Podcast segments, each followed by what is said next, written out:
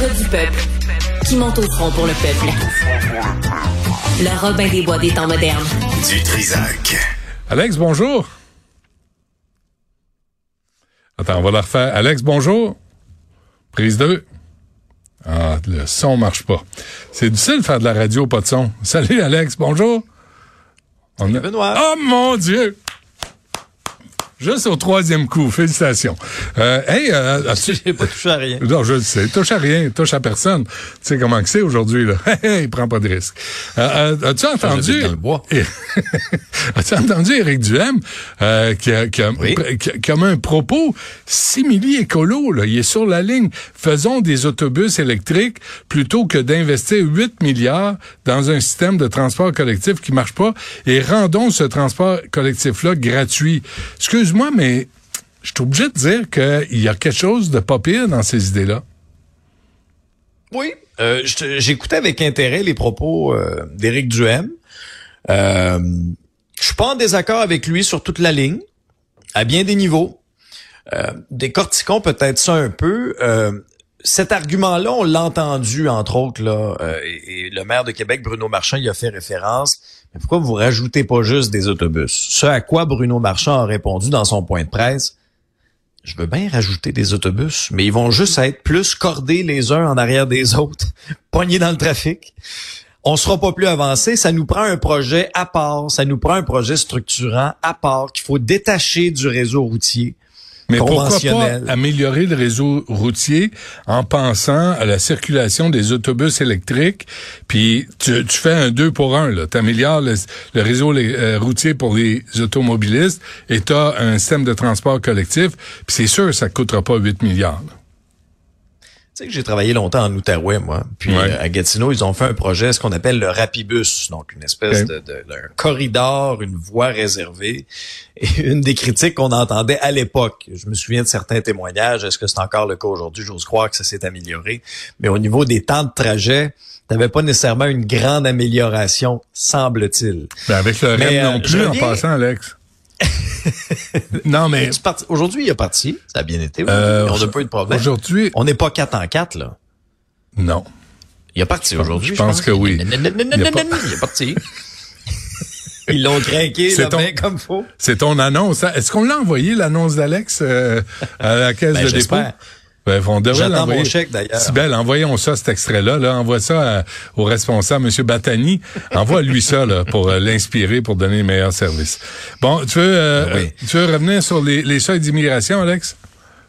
Ben, revenons un peu, oui, sur, euh, sur les seuils d'immigration, mais juste avant pour conclure sur le tramway. Ah oui, excuse-moi. J'enchaîne, j'enchaîne dans un instant. Okay. On n'est pas pressé de répondre à Québec. Hein? Euh, c'est pas c'est pas gagné là. C'est pas gagné l'appui de François Legault et du gouvernement du Québec parce que on l'a déjà vu dans sa première réaction. C'est c'est cher. C'est cher, 8,4 milliards. Madame Guilbeault s'est fait questionner. Avez-vous regardé le point de presse? Non, j'ai pas eu le temps. Bruno Marchand était tout seul à son lutrin. Euh, personne du gouvernement du Québec est un partenaire important. Puis à l'autre bout du spectre, Ottawa T'as Jean-Yves Duclos, lui, qui est prêt à financer à peu près n'importe quoi. Tu lui dirais, on va financer un projet de charrette euh, dans des chevaux pour aller d'ouest en ouest, d'ouest en est à Québec. Ah oui, pas de problème. Avec des déchets organiques. fédéral. Ben oui, des déchets organiques, c'est parfait. Tu sais, du fédéral, oui, oui, on signe, pas de problème, on finance. Prêt, personnellement, je pense que François Legault se doit aussi d'évaluer les pour et les contre de ce projet-là. Et tu imagines l'espèce de catastrophe politique pour Bruno Marchand qui euh, met son mandat en jeu. J'entendais des fois des commentaires déjà de certains euh, certains élus euh, municipaux à Québec qui réclamaient pratiquement sa démission. Si Québec embarque pas, j'ai l'impression que M. Marchand va trouver sa fin de mandat difficile au municipal. On a des élections dans à peu près deux ans, ça sera pas évident. Je dois te dire un truc. Euh, à un moment donné, tu sais, sur Grande Allée, à côté du Concorde, il y avait un bar où tu pouvais aller fumer des cigares. Et j'étais allé à un moment donné avec un ami, et il y a un type euh, qui est venu s'asseoir à côté de moi, puis euh, on a s'est mis à jaser, puis il me disait, puis je parlais pour le tramway, je, tu sais, un jeune, là, il devait avoir 30, 30, 35 ans, Puis euh, il dit, écoutez, il dit, il y a des autobus, des systèmes de transport. Il dit, moi, je suis pas contre. Là. Tu sais, c'était pas, on prenait un verre ensemble, on jasait. Puis il dit, moi, je suis pas contre. C'est juste que le système d'autobus fonctionne bien. Puis il dit, ça fonctionne bien. Il dit, moi, je le prends, puis ça va bien. Fait qu'on peut peut-être améliorer ce qui est déjà en place au lieu d'investir dans une autre infrastructure. Puis, euh, moi, tu sais, moi, je connais pas ça. Là. Je suis pas là, je vis pas là à Québec. Là. Tu sais, toi, t'es là plus souvent que moi. Fait que, il me semble qu'on doit tenir compte aussi des commentaires des citoyens. Il y a ça qui est un point important, mais euh, tu sais que le tramway, là, on règle pas l'espèce de problème de fluidité entre la rive nord et la rive sud. L'espèce de fer à cheval. C'est vrai à côté des deux ponts qu'on a collés, là, le pont Pierre-Laporte puis le pont Québec, qu'on a construit à 15 pieds un de l'autre. Tu sais, ça, c'est comme, c'est comme un gars qui ouvre une shop à hot dog, puis les affaires marchent bien. Au Québec, qu'est-ce qu'on fait? On va pas ouvrir un restaurant portugais. On va ouvrir un ah, autre shop à hot dog, tu sais, juste pour être vraiment en compétition. Oui. C'est une même qu'on Moi, ça m'a toujours fasciné. Euh, ça m'a toujours fasciné à chaque fin de semaine où je viens à Québec. T'as un corridor là, pour passer de la rive sud à la rive nord. Ouais, Puis t'as une espèce de fer à cheval en, dessous. Ah. Avec ça, on règle pas ce problème-là. Là. Tu sais, alors oui, c'est correct le tramway. Puis Bruno Marchand a certains arguments qui font du sens là. Euh, faut pas là, euh, faut pas jeter ça là sur toute la ligne. Le point de presse qu'il a fait hier, il y avait beaucoup d'aplomb, beaucoup de convictions. Ça mérite d'être souligné. C'est un, je veux dire, c'est un, c'est un, c'est un, élu euh, brillant quand même, Bruno Marchand. Mais est-ce que c'est réellement la solution? Puis est-ce qu'on va réussir à vendre ce projet-là? C'était déjà très cher dans les, tu sais, dans la mouture de départ là. Hmm. les coûts ont augmenté au fil des ans à 8, à 8,4 milliards de dollars puis est-ce que la facture va s'arrêter là? Ben est-ce que ce sera ben, vraiment l'acceptabilité sociale, un projet qu'on va réussir à vendre? Avant d'avoir ces chiffres-là, Benoît, on était à 36% de taux d'approbation. Hmm. Oui, C'est ce qui me fait peur là-dedans, Alexandre, sérieusement, c'est qu'on veuille à, à ce point-là avoir raison au lieu de se dire, OK, on va peut-être trouver un compromis, on va peut-être trouver un milieu, ou peut-être qu'on va changer de projet, ou peut-être des, des autobus électriques, puis revoir le système routier. Tu sais, essayer d'avoir une idée plus générale, mais plus conforme au désir des, des, citoyens, puis de tout le monde, du bien commun. Non, j'ai l'impression qu'il y en a là-dedans qui veulent absolument avoir raison. Et ça, je trouve, c'est dangereux, puis souvent, ça coûte cher.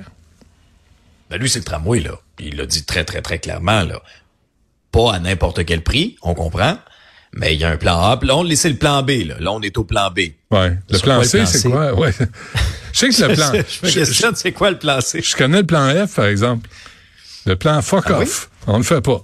Ça, c'est le plan A. on abandonne. Ça, on tire la plug. Mais est-ce que c'est ce qui va arriver, le plan F, si François Legault dit, hein, hein, Québec embarque pas. Le gouvernement embarque pas. Ouais. Est-ce qu'on devra passer au plan F? Encore là, il vient de donner 3,5 milliards aux Québécois, M. Legault, l'année passée, en, en carte cadeau. Il est mal placé de dire on n'a pas le. Tu sais, 3,5 milliards, c'est la moitié à peu près du coût d'un tramway. C'est de l'argent, sacramouille, là, qui a rien changé dans la vie des gens. Oui, le chèque de 500 pièces pour plusieurs, là, il, est parti. C'est très, très, très rapidement. Il est parti. Ça n'a pas duré très longtemps. Ça va être intéressant de voir ce que le gouvernement Legault va faire dans la mise à jour euh, économique là, qui s'en vient dans les prochains jours. Ouais. Je pense pas qu'il va y avoir un autre chèque. Bon, retour sur les seuils d'immigration. Je pense pas, non.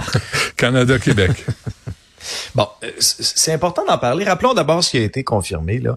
Euh, Ottawa, on vise 500 000 euh, à partir de 2025. Euh, l'argument de Marc Miller, ministre de l'immigration, celui euh, qui a pas l'air trop préoccupé par euh, la crise du logement ou euh, les conditions dignes pour accueillir ces gens-là, qui disent ah ben il y a pas de problème, on peut accueillir des immigrants, ben leur ils vont se construire des ben maisons. Des écoles, les garderies, les logements, tout, tout, tout, va bien. Marc Miller, grand intellectuel.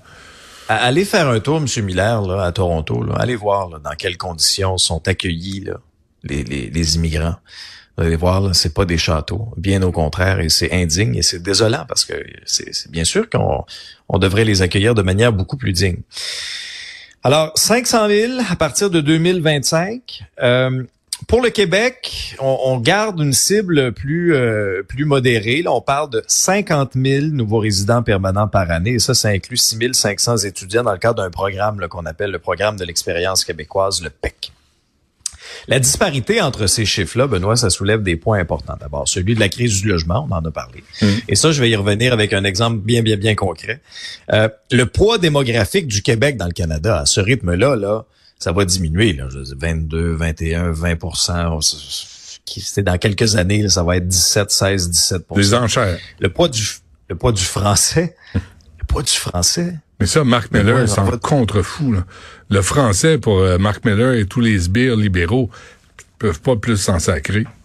Ouais, ah non, c'est ça. Et, il faut quand même resserrer un certain contrôle au niveau de l'aéroport Montréal-Trudeau, puis d'autres grands aéroports du Canada, parce que ce qui se passe, chemin Roxham est fermé. Alors, il y a d'autres voies, là. Il y a d'autres voies. Hmm. Alors, par voie aérienne, euh, ils arrivent, par exemple, avec euh, des visas de, voyageurs, de touristes, mais finalement, ben, c'est un prétexte pour finalement faire une demande d'asile comme telle. Alors, il faut voir un peu, c'est toujours la capacité d'accueil, capacité des infrastructures, puis c'est pas c'est pas d'être contre l'immigration dire ça. Au contraire, puis c'est une richesse l'immigration. Puis on sait à quel point la pénurie de main d'œuvre, on a besoin de davantage de mains aussi, de davantage de, euh, de personnes. Mais il faut que ce soit dans des conditions qui sont dignes là, du Canada. Mais bémol, tu sais, oui, l'immigration c'est une richesse là, c'est clair. Mais il faut quand même savoir d'où viennent les gens. Moi, j'arrête pas de donner l'exemple. Oui euh, au Québec, euh, il y avait des ressortissants haïtiens qui tout à coup euh, se retrouvaient devant un tonton macoute dans les années 90 parce qu'on on vérifiait pas les, antécédents ou as-tu torturé des gens toi dans ton pays? Est-ce que les gens qui viennent ici te, fuient toi et tes, collègues? Fait qu'on va pas t'accueillir. Si tu es un crinqué et que tu t'as voulu du mal aux gens dans ton pays d'origine, on va quand même pas te dérouler de tapis, tu sais, tapis rouge. Il me semble que ça, pour la protection des gens qui fuient ces pays-là, qui changent de pays, on, c'est une évidence. On reçoit pas des toasters là. Faut, faut en prendre soin des, des gens qu'on accueille ici. Faut les intégrer. Faut qu'ils prennent, ils apprennent le français. Faut qu'ils rentrent à l'école, à la garderie, qu'ils aillent travailler. Tiens, ça peut pas être n'importe quoi. Et tu parlais du français, d'ailleurs, Québec, là, euh, ça, nos collègues du journal nous l'apprenaient, là, mais Québec va exiger que des travailleurs étrangers passent un test de français quand ils vont renouveler leur permis après trois ans en sol québécois. Ça exclut les travailleurs agricoles, par contre. Là. Mais on parle d'un français de niveau 4 à l'oral. Mais français de niveau 4 à l'oral, là, si vous savez pas ce que c'est, là, c'est commander un café. C'est le français des humoristes. C'est l'équivalent, c'est ouais, mais c'est l'équivalent, disons, de mon espagnol Quand je vais dans le sud. OK. C'est très de base. Ça ressemble à quoi ton espagnol? Très, très de base. Ça ressemble à quoi ton espagnol? Hola, comment está? Muy bien. Et tout? Là, non. mes réponses non. par la suite sont un petit peu plus... Euh, ça, c'est niveau 8. C'est pas 4, là, excuse-moi. non, mais effectivement, il faut leur donner euh, des, des, objectifs à atteindre aussi, là, je trouve. C'est là pour les aider mais est-ce qu'on peut peut-être être un peu plus exigeant qu'un niveau 4 de français? Je lance le débat. Mais je veux revenir brièvement sur un point, Benoît, sur, sur le logement. Il faut loger ces gens-là. Okay? Alors, il faut bâtir. On dit on, peut, on a une pénurie de logements. Il faut aider les promoteurs à pouvoir construire dans les villes. Sais-tu ce que fait la ville de Montréal pendant ce temps-là, Benoît? c'est un dossier fascinant, très exhaustif dans la presse. Mm-hmm. Les délais pour obtenir un permis de construction dans différents arrondissements, disons en moyenne, là, parce que les règles changent d'un arrondissement à l'autre, ça devient très, très, très compliqué, ont augmenté de 34% comparativement à 2018. Et là, on peut lire l'histoire d'un constructeur, puis ça, c'est fascinant. On, le reçoit tantôt, Alex, euh, à midi. Tu l'as? OK. Oh, il vient à l'émission. Alors, je, euh, ben, je suis content que tu puisses lui parler parce que honnêtement, c'est fascinant.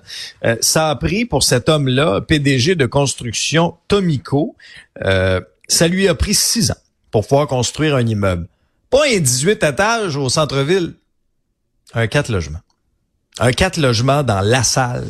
Puis après ça, on se demande pourquoi on ne peut pas bâtir dans des délais raisonnables. Hmm. On lui a on lui a demandé dix versions différentes de son projet. Ah finalement, ben on a réussi, tu on a réussi finalement à obtenir un permis, mais c'est des moyennes là, ça ça l'a explosé. L'arrondissement donc la Chine s'est passé de 59 jours en 2018 à 114 jours et l'arrondissement de la mairesse de Montréal, Ville-Marie, Il faut en moyenne 106 jours pour obtenir un permis comparativement ben à 40. Puis après ça, on a le culot de nous dire à la ville qu'on veut qu'on veut et de blâmer Québec. bureaucratie. Et de blâmer Québec pour la crise du logement. Excuse-moi là, mais euh, les, les roitelets de chaque arrondissement devraient harmoniser les critères de sélection, les formulaires à remplir. Puis euh, puis Madame Plante pourrait donner l'exemple. Arrêtez d'aller à New York sauver le monde, sauver la planète avec des discours vides puis des installations de mini-potes, puis des plantes vertes dans des pots pour euh, contrer l'itinérance. Soyez un peu pratico-pratique, ça cramouille. Restez, restez à Montréal. Travaillez sur votre ville. On a besoin. Mais Benoît, on a mis sur pied une cellule facilitatrice. Ben oui. Écoute. C'est fait. Ça devrait bien aller. C'est fait. Es-tu rassuré, toi? Beaucoup. Comme d'habitude. euh, euh, avant qu'on se quitte, je n'ai parlé avec euh, Éric Duhem tantôt, là, Haroun euh, Boisy de Québec solidaire, euh, qui s'émeut aux larmes, là, puis il tient responsable François Legault de la guerre Hamas. Pas la guerre, les, les, crapules du Hamas qui, ont, qui ont posé des gestes immondes. Et la réplique d'Israël, il me semble c'est un peu, non? Ben euh, oui. Euh, remettons un peu en contexte sa déclaration. Il a dit, puis là je vais te le citer, tout être humain doit appeler un cessez-le-feu et c'est ça le Québec. C'est pas ce qu'a décidé de faire la CAC hier, c'est une honte parce que finalement, bon, euh, la CAC a refusé d'appuyer une motion réclamant un cessez-le-feu dans la bande de Gaza. Alors, François ça aurait changé s'il l'avait, même s'il avait accepté? Oui. Penses-tu vraiment que Netanyahou a dit hop, hop, hop, hop, hop, hop, L'Assemblée nationale du Québec a décidé, grâce à Haroun Bouazi, d'un cessez-le-feu, on va euh, obéir? Ben non, ben non, ben non, ben non. Faut pas être naïf non plus, Benoît. Ce à quoi François Legault a répondu, il faut être prudent euh, pour qu'il n'y ait pas un message où on refuserait à Israël le droit de se défendre contre un groupe terroriste. Puis comprends-moi bien, là, c'est terrible là, quand il y a des civils de part et d'autre ben qui sont victimes là, des conséquences de tout ça. Il faut le dénoncer, là. Mais il faut pas oublier que le 7 octobre dernier, ce sont les terroristes du Hamas qui ont déclenché cette guerre-là. Puis des, des exactions, des gestes épouvantables contre des civils, il y a ah, eu des deux côtés. Faut les faut dénoncer ça. Il faut dénoncer ça. As-tu entendu, M. Boisy... Un euh, très nuancé aujourd'hui. As-tu entendu M. Boisy se prononcer sur le Hamas? sur le 7 Pas dans l'extrait que j'ai entendu aujourd'hui. Non, hein? Ça serait le fun de l'entendre, voir s'il est capable de dire que ce qui a été commis comme geste là, les viols, des enfants brûlés vivants, des des des des, des, des, otages? meurtres, des otages, euh, ça, tu parader avec le corps d'une femme qui est démembrée, qui a été de toute évidence violée, c'est ça. Euh, Peut-être qu'il faudrait prendre position là-dessus aussi avant de demander des comptes euh, au reste du Québec. Je dis ça, je dis rien. Alex, euh, merci. Plaisir. À demain.